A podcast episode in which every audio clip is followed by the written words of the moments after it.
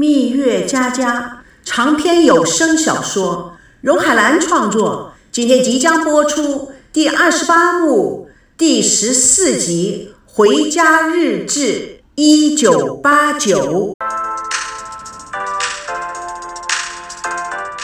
一九八九年，台湾中正机场，回乡探亲的老兵们三五成群。年近六十的赵念祖背着简单的行李站在队伍之中，回乡老兵们一个个激动不已。赵念祖也兴奋地跟着一些老兵在聊天。一位老兵说：“哎，你家在哪儿啊？在北平。你呢？在河北。你也是民国三十七年到台湾来的吧？是啊，四十多年了。”终可以回大陆了，这一天啊，来之不易呀。是啊，咱们都是少小离家老大归呀，几十年了，就这么一晃眼，哎，你家里还有人在吗？赵念祖突然一脸黯然，早就说没了，都死光了。但是我有个邻居回去后回来说，当时啊，他们是骗人的，他的全家都在，所以呀，我也想回去看一看。嗯，我知道你说的是什么，五几年是不是？我也一样。后来开放了以后，我居然跟我的家里人啊联络上了。我的家人不但没有死光，连一个人都没有死。当时啊，真不知道他们为什么要骗人，说是为了安全，谁知道呢？我这次回去啊，也是试试看，也许我还真的能够找到他们。老兵还没有来得及回答。吴金妹走了过来，把食品递给了赵念祖，又将脖子上的保温瓶取下来交给他，细心交代：瓶子里的水是热的，这是药，不要忘了按时吃。哎，这件衣服也带去吧。吴金妹说着，又从背包里取出了一件白色的 T 恤要给他。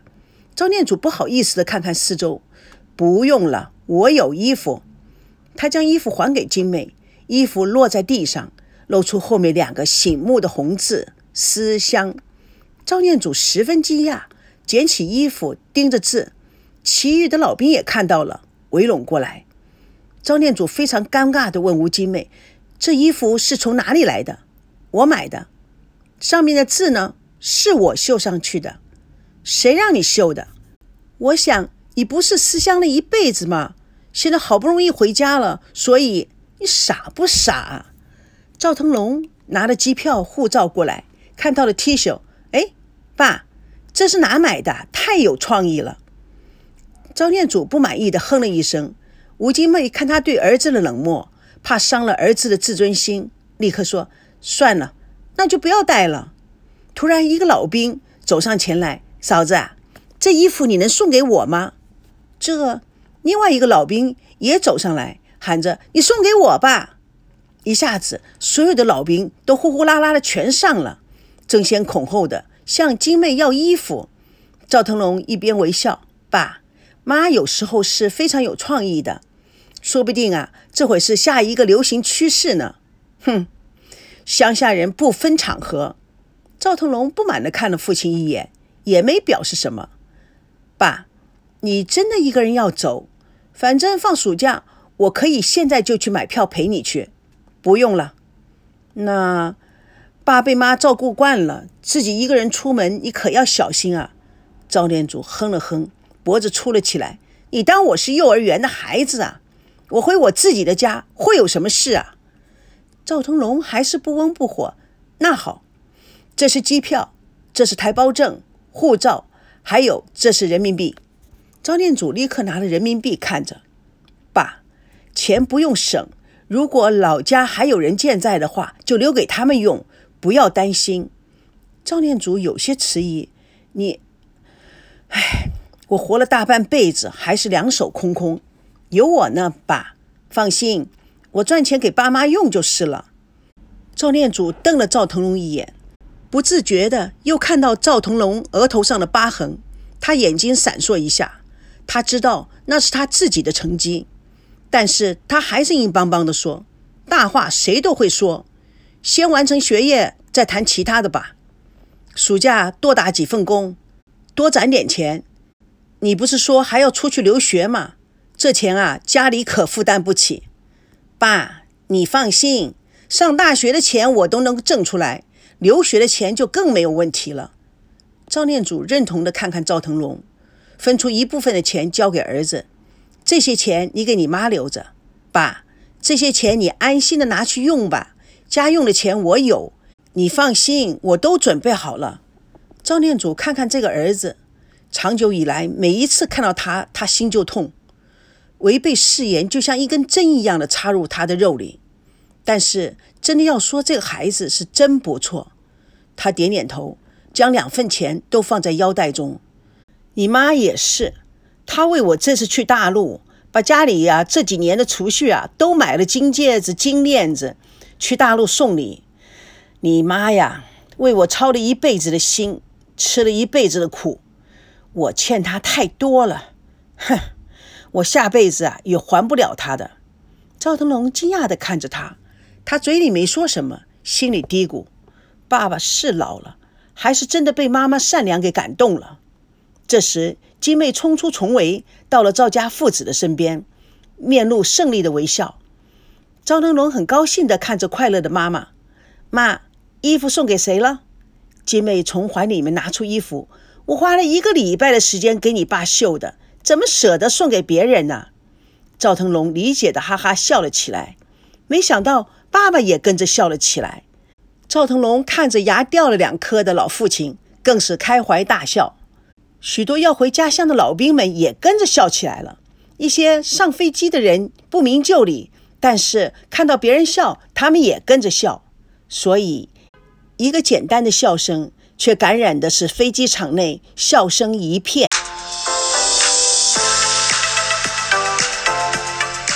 回到北京的赵念祖背着行李，激动不已的。走在胡同中，用充满好奇和亲切的眼光看看这儿，看看那儿。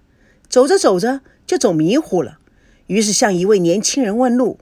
年轻人困惑地摇头。一位中年的妇女经过，妇女也摆了摆手。赵念祖徘徊不定，东张西望，不知道如何是好。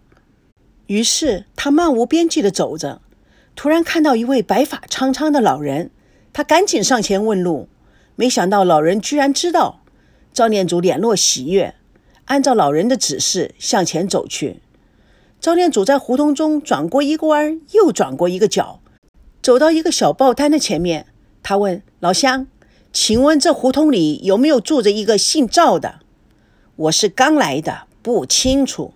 你去问问前面那个店里的老太太，他好像啊什么人都认识。”“好的，谢谢。”赵念祖走到一个小商店前，柜台里站着一位七十多岁的老婆婆。老人家，你知不知道这条街上姓赵的那一家人搬去哪了？老婆婆上上下下打量着他。你说的是赵家？赵念祖非常紧张。怎么，他们家没人了吗？哎，你怎么这么说啊？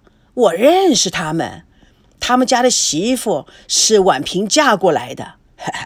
我也是婉平嫁过来的，我们很熟，经常一块儿闲扯。赵念祖惊喜地说：“哦，真的，他他还在呀？”老婆婆警惕地打量着赵念祖，这话说的，怎么会不在呢？他昨天还到我这里来买东西。哎，你打听这些干什么？你认识赵家人吗？你是他们家什么人啊？我，我是他家的亲戚。哪里来的亲戚？我怎么从来没见过你呢？我是南方来的，是田心雨娘家的老亲戚。我们平常啊很少走动。这次啊，我来北京办事，家里人呢托来打听一下，赵家还是不是住在这儿？老婆婆闻言，表情缓和下来。啊，难怪我不认识你。他们家在那条胡同里，三十七号。哎，前面啊，没多远就到了。老婆婆用手指着前方。赵念祖转身想离开，但是心跳如雷，千头万绪，人都站不稳。他沉思了一会儿，又返回：“老婆婆啊，我……”我看呢，看时间呢，他们也许不在。我能不能啊，在你这儿坐一会儿，再等他们吧？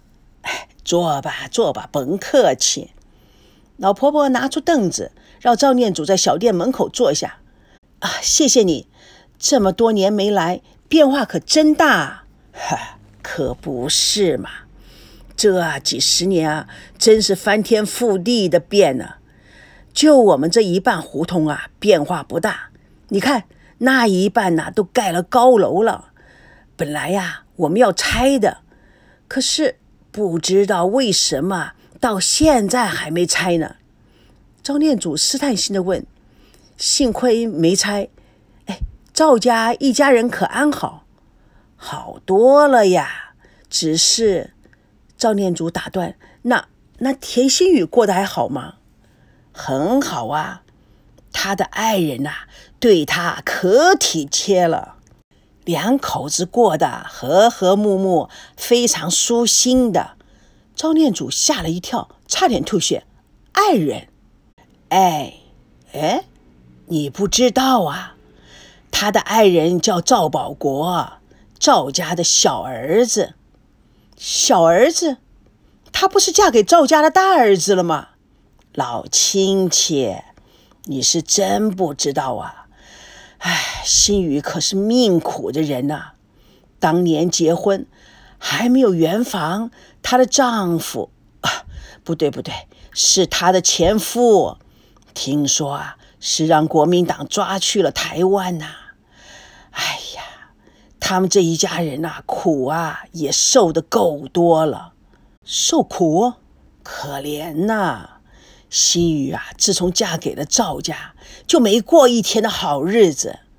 赵家大儿子这么多年呐，断了音讯，也不知道人是死了还是活的，到底是不是在台湾呐？我说呀，时局那么乱呐，可能早就死了。死了？是啊，改革开放，许多人都回来了。哎，他却连个消息都没有，怕是真的死了。那那田心雨怎么又会嫁给赵家小儿子的？呵，那说起来啊，话就更长了。赵建国啊被抓丁走了以后啊，赵保国啊也跑去当兵了。赵家的两个儿子啊全走了，家中啊全靠着心雨照顾两个老人家。那个时候，赵家的日子啊，甭提有多难，就有多难了。后来，赵保国退伍回来，见他嫂子可怜，哎呀，可不得了啊！吵吵闹闹的，终于成了婚。慢慢的，日子才好了些。他们，他们有孩子吗？有个儿子，现在啊，小孙子都能打酱油了。他爸爸妈妈上班，小孩子啊总是搁在我这儿带呢，淘着呢。哦，你再去看看吧。这会儿他们应该回来了吧？好，谢谢。